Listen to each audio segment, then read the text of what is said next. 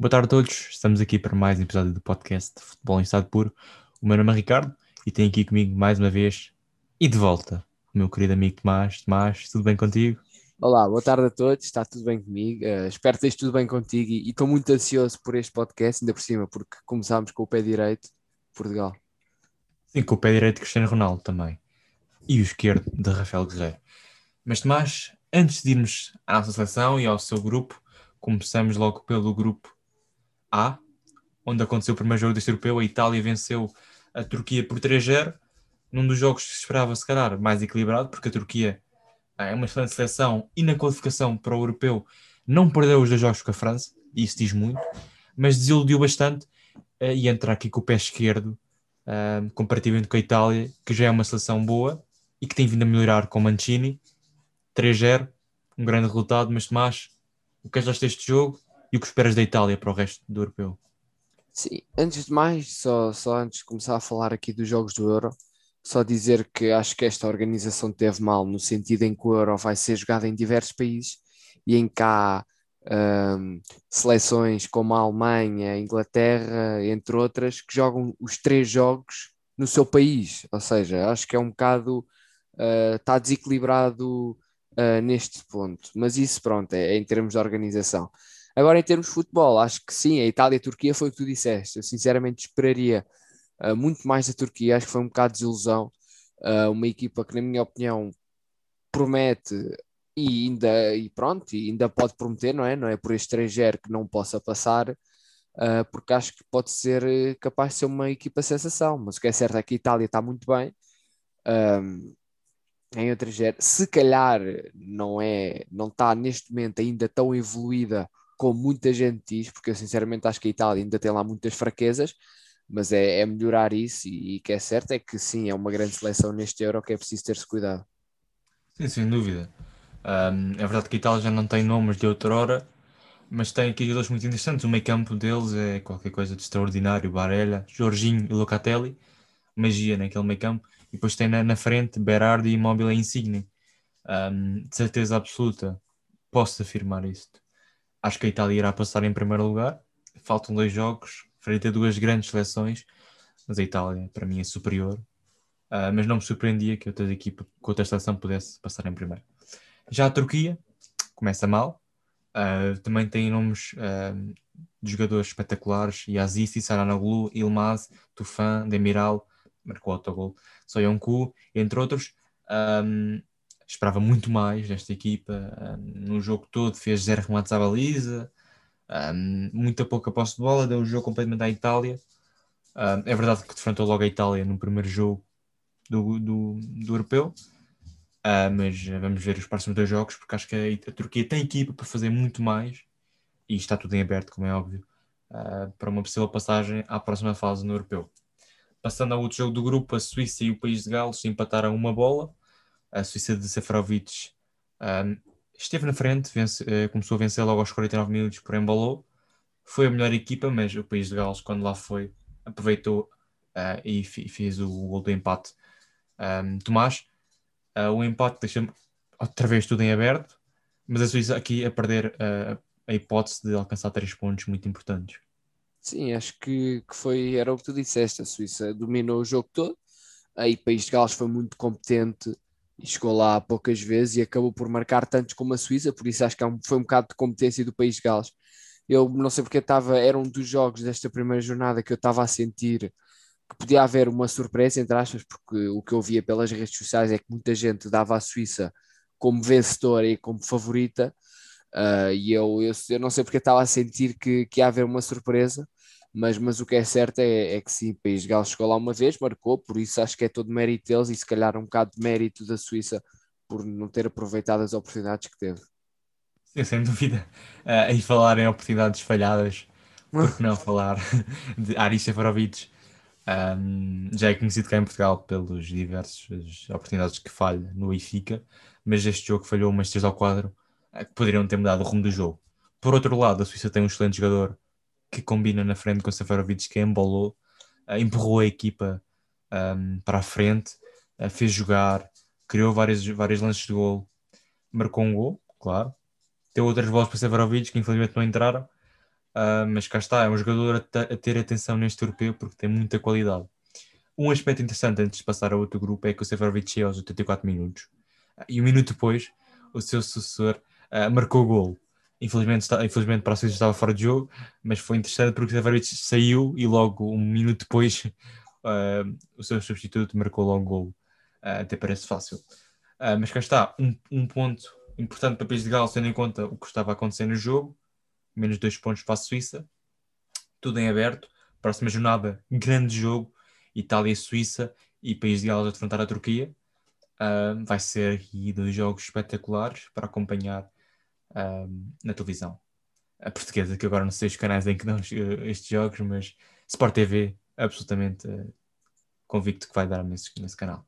Passando a outro grupo, ao grupo B, a Bélgica venceu a Rússia por 3-0, num jogo que ficou marcado pela, pelo o início do jogo em que os jogadores uh, belgas se ajoelharam perante o, uh, em forma de protesto contra o racismo, ao contrário do que fez os jogadores russos, que se mantiveram em pé, e ao contrário do que fez os adeptos russos, que um, basicamente uh, subiaram o tempo todo uh, o ato que os belgas fizeram. Uh, em consequência, Lukaku marcou o golo. Aliás, marcou dois, mas marcou o primeiro gol do jogo. O Karma aqui a bater nos russos. Tomás, vitória muito importante da Bélgica, mas também, na minha opinião, um jogo que esperava mais da Rússia. Sim, acho que, que da Rússia era de esperar mais, mas acho que é mais do que justo esta vitória da Bélgica, porque a Bélgica dá uns anos para cá, nestas competições, para mim, acho que para muita gente, uh, é sempre das seleções favoritas. Acho que este Euro, mais do que das últimas vezes, Uh, por isso acho que esta Bélgica também é outra seleção que é preciso ter muito cuidado uh, e já aqui a mostrar um 3-0 contra a Rússia, que não é uma seleção qualquer.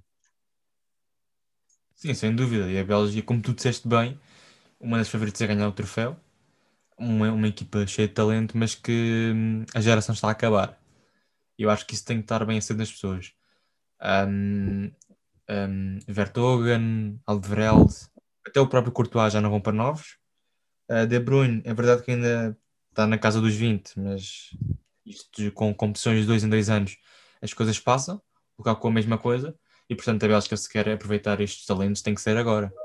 E por isso é sem dúvida uma das candidatas ao título e é uma das candidatas a passar em primeiro lugar neste grupo, um, sem dúvida nenhuma. No outro jogo, a Finlândia venceu a Dinamarca por um zero, um jogo uh, marcado pelo acontecimento de Eriksen, que caiu no relevado uh, momentos uh, muito, muito maus, muito dolorosos no futebol e no mundo inteiro, mas que felizmente está tudo bem com ele, está no hospital, recuperou, foi a tempo de fazer vida chamada com os seus colegas a pedir que jogassem, e mesmo com esse acontecimento os colegas voltaram, voltaram e jogaram bem, mas a Finlândia lá uma vez marcou o golo, e mesmo com um penalti para a Dinamarca, Osberg não conseguiu concretizá-lo, e o dia acabou hum, de uma forma menos boa para a equipa dinamarquesa. Tomás, inglório para os dinamarqueses esta derrota. Sim, claramente. Acho que, que, foi um episódio muito marcante na história do Euro. Uh, Eriksen, eu que estava a ver o jogo em direto, acho que foi uma coisa assim de repente, ninguém estava à espera. Por isso, uh, claro, dar os parabéns principalmente aos jogadores da, da Dinamarca por terem feito o que fizeram ou proteger a imagem de Eriksen. Acho que é uma coisa a ser respeitada.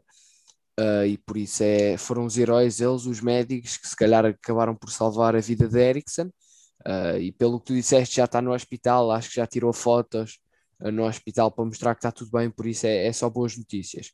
Falar do jogo, como eu disse, respeito muito os jogadores da Dinamarca, mas também temos que respeitar os jogadores da Finlândia, porque primeiro jogo numa grande competição marcaram um jogo, marcaram um golo, o primeiro golo deles numa grande competição, e o que é que os jogadores fizeram? Não festejaram, uh, por respeito a Eriksen. Por isso acho que, que também muito respeito em termos disso, porque o que é certo é que eles, no primeiro jogo de sempre, numa grande competição, ganharam o jogo e teoricamente não eram os favoritos, por isso acho que é respeito por, por terem respeitado, neste caso, a situação do Eriksen.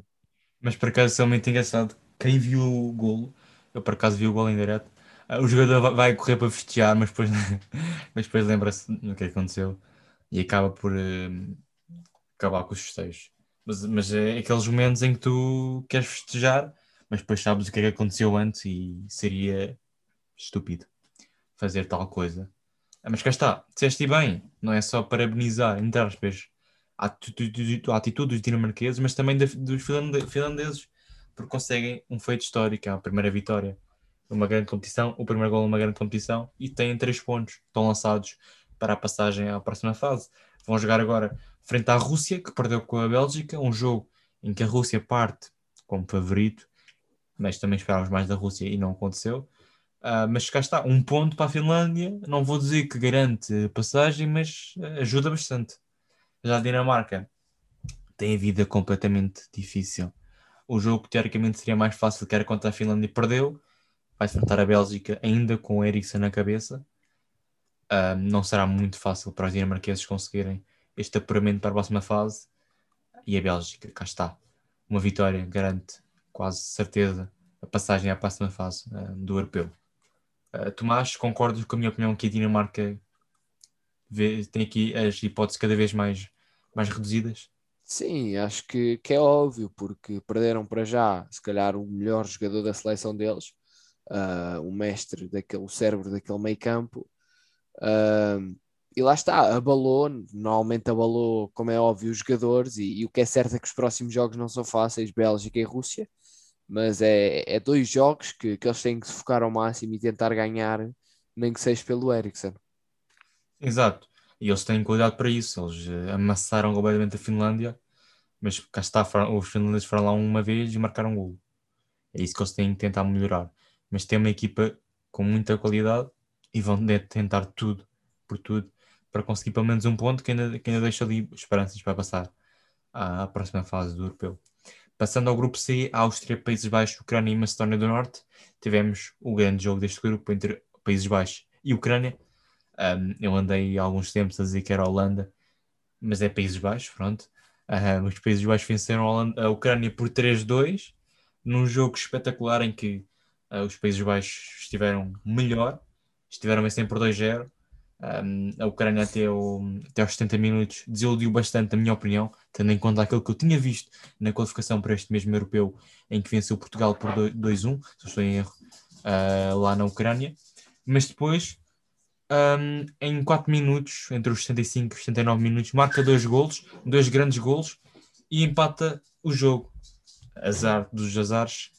Minutos depois sofre 3-2 e acaba por sair daqui 100 pontos um, um pouco inglório para, aquele, para aquela recuperação fantástica que esta equipa de Shevchenko fez. O que é que achas, Tomás? Um, Holanda, Holanda, eu Holanda, os Países Baixos mereceram esta vitória, a Ucrânia também merecia pelo menos um ponto. Uh, sim, é assim, dizer já antes de mais que foi o melhor jogo da primeira jornada. Uh, acho sinceramente foi o melhor jogo da primeira jornada, porque o que é certo é que não houve jogos assim muito, muito entusiasmantes. Mas o que é certo é que eu vou dizer Holanda, porque o que é certo é que muito, toda a gente chama Holanda, acho que é mais fácil dizer do que País Baixo. Uh, aproveitou uh, o facto da Ucrânia se calhar estar um bocado distraída quando estava 2-2 e acabou por marcar o 3-2.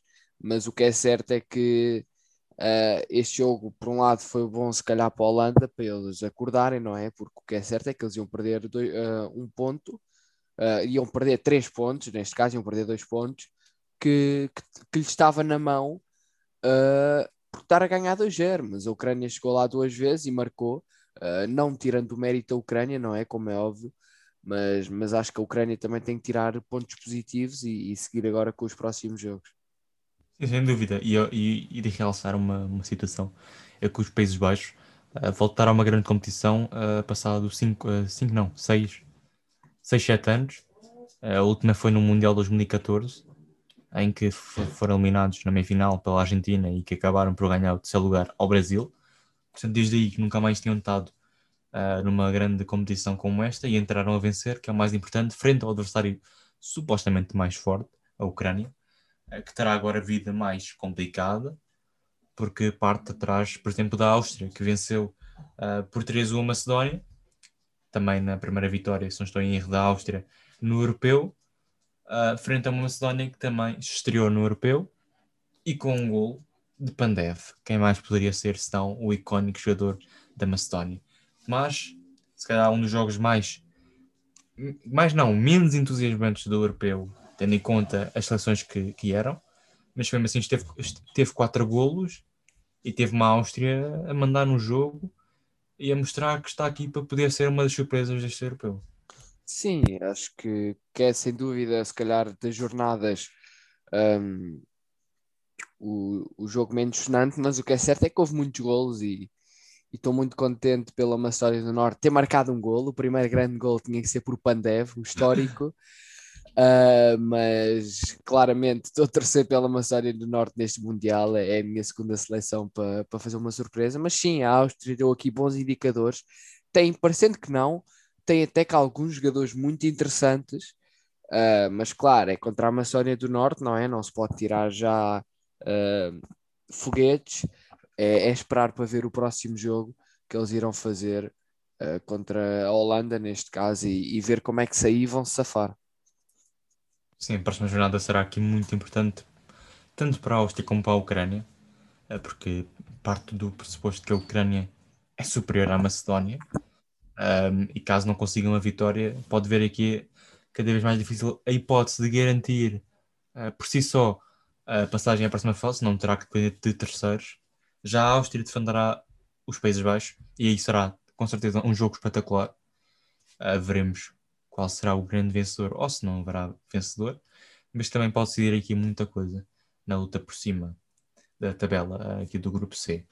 Tudo para acompanhar nos próximos dias na Sport TV. Uh, ah, mais jogos uh, do grupo D: República Checa, Inglaterra, Croácia e Escócia. A República Checa venceu por 2 a Escócia com bis de Patrick Schick. Um dos golos foi do meio campo.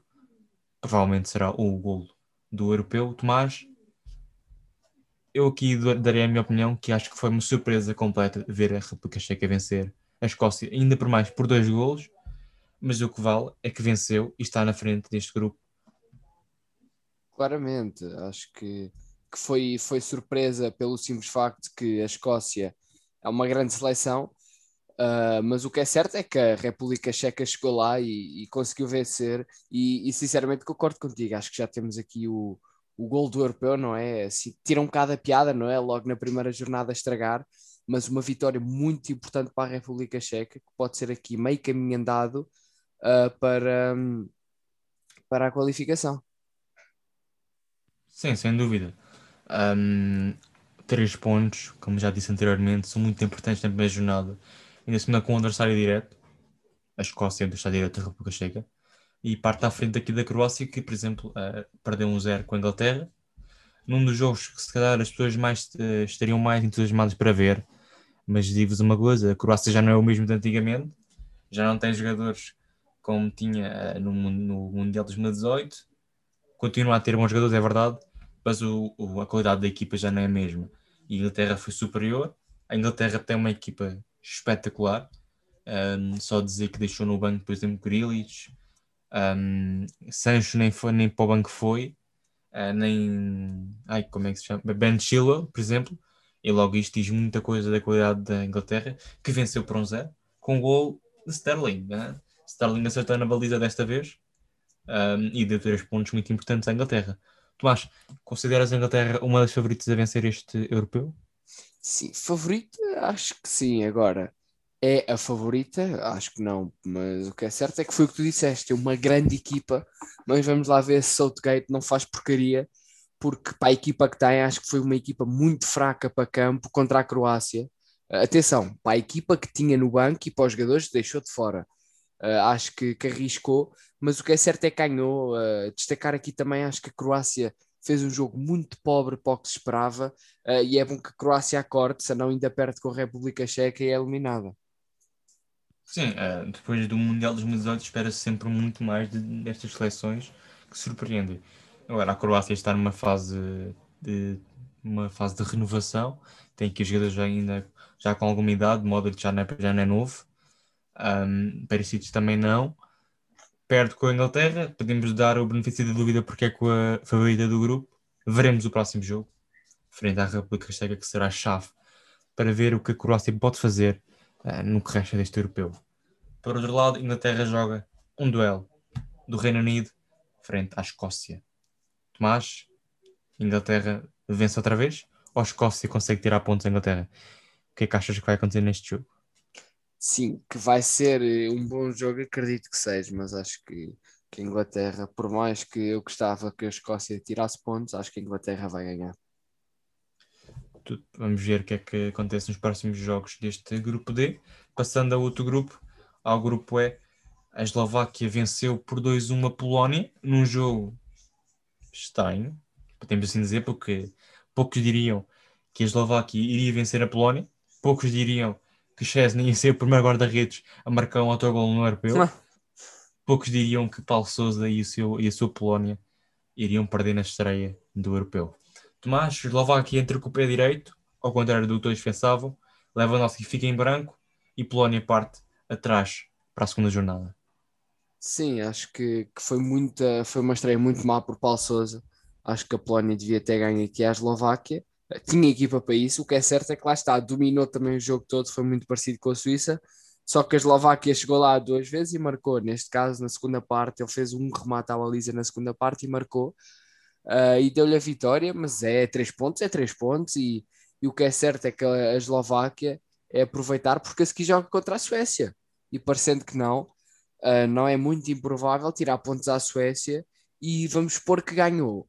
Uh, acho que, na minha opinião, a Eslováquia aqui fica já passada. Sim, acho que, acho que sem dúvida que isso, que caso ganhe, tem o operamento quase na mão. Mas só dizer uma, uma coisa em relação a este jogo: a Polónia foi super superior na segunda parte, um, marcou o gol logo, logo a entrar, mas depois acaba por ter a expulsão de Krychowiak, uma infantilidade tinha um jogador já muito experiente e que isso acaba por estragar completamente o jogo da Polónia que estava por cima e que vê a Eslováquia conseguir, uh, conseguir estar mais livre no jogo e conseguir aproveitar um lance de bola parada para marcar o gol que dá estes três pontos à equipa Eslováquia. Uh, por outro lado, no outro jogo do grupo, talvez o jogo mais desinteressante uh, do ponto de vista futebolístico e do ponto de vista de quem gosta de golos, porque a Espanha empatou a zero com a Suécia. Um, os 75% de posse de bola, os 17 tentativas de gol contra 25% de posse de bola e as 4 tentativas de gol não bastaram para a Espanha levar a vencer a Suécia num jogo em como se percebe só deu Espanha, mas foi insuficiente porque tem a Morata lá na frente. Tomás, Espanha desilude na estreia do europeu. Sim, acho que já não é a Espanha de há uns anos atrás, vamos ser sinceros. Acho que, que é uma Espanha em reconstrução mas não deixa de ser uma seleção muito interessante que tem que deixar de passar menos e rematar mais e que se calhar a Morata devia ir para o banco. Aí devia jogar Gerard Moreno que é um grande avançado. Se calhar Exato, foi isso. Sim, sim, sim. Porquê que, porquê que achas que deve um, um, jogador que marcou 30 e muitos golos no, na época pelo Vida Real ir para o lado, ir para o lugar de um jogador nas Juventus um, que marcou 20 e poucos golos Pois, exatamente. Também acho. Um ganhou taças de Itália e outro ganhou Liga Europa. Não sei, acho que o Morata deve ser titular, porque o Luís Henrique parece-me gostar muito do jogador e de gostar de ver os espanhóis a subir. Só, só pode ser isso. Pois, exatamente. É que Gerard Moreno, sou muito fã, acho que é um grande avançado e que podia ser muito interessante nessa seleção da Espanha, o que não conseguiu porque ficou empatado. E parecendo que não, a Suécia uh, não criou muito, mas até criou duas chances lá uh, muito perigosas que podiam ter dado golo, mas, mas é, é ver e a Espanha que não se cuide porque, porque pode perder pontos com a Polónia. Sim, sem dúvida. A Espanha, como tu disseste bem no início, a Espanha já não é, já não é a mesma de outrora. Muita renovação neste, nesta equipa. O Nassimon, Torres lá à porta. Ninguém diria que estes jogadores iriam jogar na seleção espanhola. Isto já não é Real Madrid e Barcelona no plantel. Já é, já é diversidade. Depois, acho que continua a ser ridículo jogar com Lorente a lateral direito. Uh, tal como vou falar à frente de Kimmich, este jogador é bom, mas é na frente, no meio campo, não é lateral direito. Um, depois, não, não, não consigo gostar de jogadores como Coque.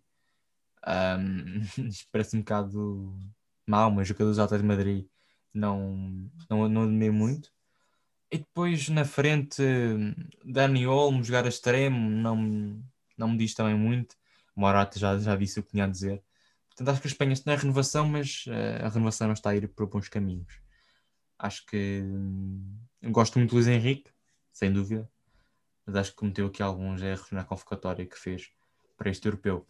Do outro lado, disseste bem, a Suécia não criou muito perigo, limitou-se a defender o resultado, deu a bola à Espanha, como toda a gente o faz, um, e tentou aproveitar os contra-ataques para fazer algum perigo, um, apesar de não ter criado lá muito. Um, é um ponto de ganho pela Suécia, são dois pontos perdidos pela Espanha, uh, num jogo em que teoricamente seria difícil, mas que a Espanha, como o jogo andou, poderia ter feito muito mais. Próximo jogo, disseste bem, Espanha-Polónia, Tomás. Uma destas pode, entre aspas, cair na luta pelo acesso à próxima fase do europeu. Será que é a Espanha ou a Polónia, Tomás? Uh, sinceramente, acho que a Espanha consegue ganhar a Polónia. É assim, o que, o, o, que a Espanha, o que a Espanha não tem, a Polónia tem, que é o avançado. Sim, também é verdade.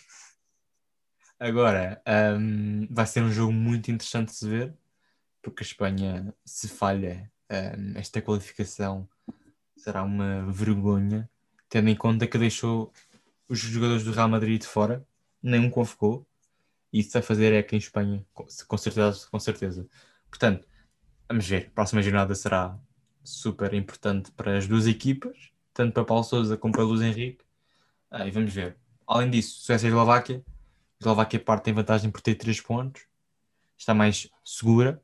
A Suécia precisa de pelo menos carimbar um empate para se manter na luta pela manutenção, ou se vencer, garante aqui 4 pontos muito importantes na luta pela licença à próxima fase. E agora, final, finalmente, passamos ao nosso grupo, Tomás dou-te a palavra, porque Portugal está na frente do grupo, venceu a Hungria por 3-0. Uh, mas, quem, mas para a próxima vez, quem quiser ver o jogo Portugal, basta ver nos últimos 10 minutos.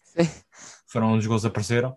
E por outro lado, a França bateu a Alemanha por 1-0 num duelo entre dois grandes colossos. Tomás, fala-me destes dois grandes jogos que aconteceram hoje. Sim, acho que, que Portugal foi o que tu disseste. Acho que Portugal eh, precisa de melhorar muito a questão de, de jogar a equipa e a questão de, das mecânicas do jogo, porque é certo é que foi uma primeira parte boa, faltou golo, e a segunda foi ao contrário. Acho que a segunda parte foi muito má. Uh, nós temos que, que, jogar mais em equipa, temos que atacar mais, nós ficávamos só lá atrás a trocar a bola, temos que ser mais ofensivos, e é isto que dá depois também, por outro lado, ter uma seleção cheia de qualidade a partir dos 80 minutos, nós decidimos soltar um bocado mais a qualidade porque vimos as coisas apertadas. E o que é certo é que surgiram três golos. Eu não acho coincidência nenhuma. Também, se calhar, um bocado pelas substituições. Acho que Portugal fez mal aí para, para um jogo destes que tinha que ganhar com um meio campo tão defensivo, com o William e Danilo. Uh, mas o que é certo é isto. Acho que, que Portugal precisa de crescer um bocado enquanto equipa, porque em termos de qualidade individual está lá tudo. E, e sobre a Alemanha e a França, a dizer que foi uma boa vitória da França e dizer que se calhar a Alemanha não teve 100%, acho que a Alemanha é, também é, é como outra seleção que já não é a mesma Alemanha de há uns tempos atrás, uh, e por isso isto deixa-me esperanças, porque acho que Portugal sábado consegue um bom resultado contra a Alemanha. Eh, sim, uh, vou começar já pela Alemanha. Já que tocaste nesse ponto, já não é a Alemanha da outra hora, também é uma Alemanha em renovação, não só na posição de, jogadores, como também no treinador. Joaquim Lowe vai fazer o seu último grande campeonato pela Alemanha, depois irá antes Flick, será muito interessante ver como é que, se, como é que, se, como é que irá a Alemanha um, os jogadores a uma entrada de um treinador jovem, que é Hansi Flick. Uh, não vou dizer que tem pouca experiência, mas uh, como treinador principal é no Bayern Munich. Um, vamos ver, vai ser muito interessante ver os próximos tempos na Alemanha. Mas em, em relação a este jogo, um, talvez uh, vou arriscar que, será o, que seria o jogo mais espetacular para ver nesta jornada 1, mas calhar não foi assim tão espetacular. Um, a França bastou a, a, grande qualidade individual de Pogba, na seleção é uma coisa diferente do Manchester United, a segurança de Kanté e a velocidade de Mbappé. Foi isto que se resumiu o jogo da França. Uh, e a Alemanha o que se resumiu é jogar frente a uma França sem ponta de lanças, com três avançados na frente que não são avançados. Müller, Havertz e Gnabry. Uns são extremos, outros são médios centros ofensivos. E quando não tens um, um, jogador fixo lá na frente, é difícil se conseguir chegar com perigo lá, lá à baliza de Hugo Lloris. Uh, mas lá está, o Joaquim Lowe sentiu isso, meteu a Werner, mas meteu Werner. Até parece uma piada. Uh, um jogador que hum, pouca gente gosta, nem os próprios adeptos do Chelsea devem precisar do jogador. Falha muitos golos um, e neste jogo passou ao lado desde o momento em que entrou até ao final do jogo. Mas cá está, o que fica na retina é uma França que usou e abusou das jogadas individuais e uma Alemanha que, com posse de bola, poucas oportunidades conseguiu uh, para chegar ao golo, que daria o empate e daria um ponto importante. A Alemanha parte atrás, derrota frente à, à grande à grande possível vencedora deste grupo, a França, e a França inteira com o pé direito. Melhor era impossível. Já no outro jogo, Portugal venceu a França, a França não, venceu, espero eu vencer a França, mais para a frente, mas venceu a Hungria por 3-0. Uh, uma primeira parte muito boa de Portugal, a jogar bem, a conseguir criar vários lances de perigo, mas não o golo. A segunda parte entrou adormecida, a Hungria viu que podia, se acreditasse, podia conseguir uh, chegar ao golo, foi tendo algumas oportunidades de golo. Uh, Portugal com um dos médios defensivos não conseguiu defender, incrível, não? e atacar, não conseguiu de certeza. E é por isso que Fernando Santos acordou aos 81 minutos com a retirada de William Carvalho, soltou o jogo ao meter Renato, uh, um jogador que puxa muito o jogo, traz para a frente, traz para a frente, um box-to-box. Um, isso ajudou muito uh, Portugal nos últimos 10 minutos e já com a entrada de Rafa Silva também. E Portugal depois marca 3 golos numa rajada um, num vento completamente, com gols de Guerreiro e dois de Ronaldo, mas o homem que fica um, em destaque claramente é Rafa Silva com duas assistências e um penalti ganho. Quem diria um, que Rafa poderia eh, decidir este jogo, tendo em conta que Rafa normalmente costumava ser uma das últimas escolhas de Fernando Santos.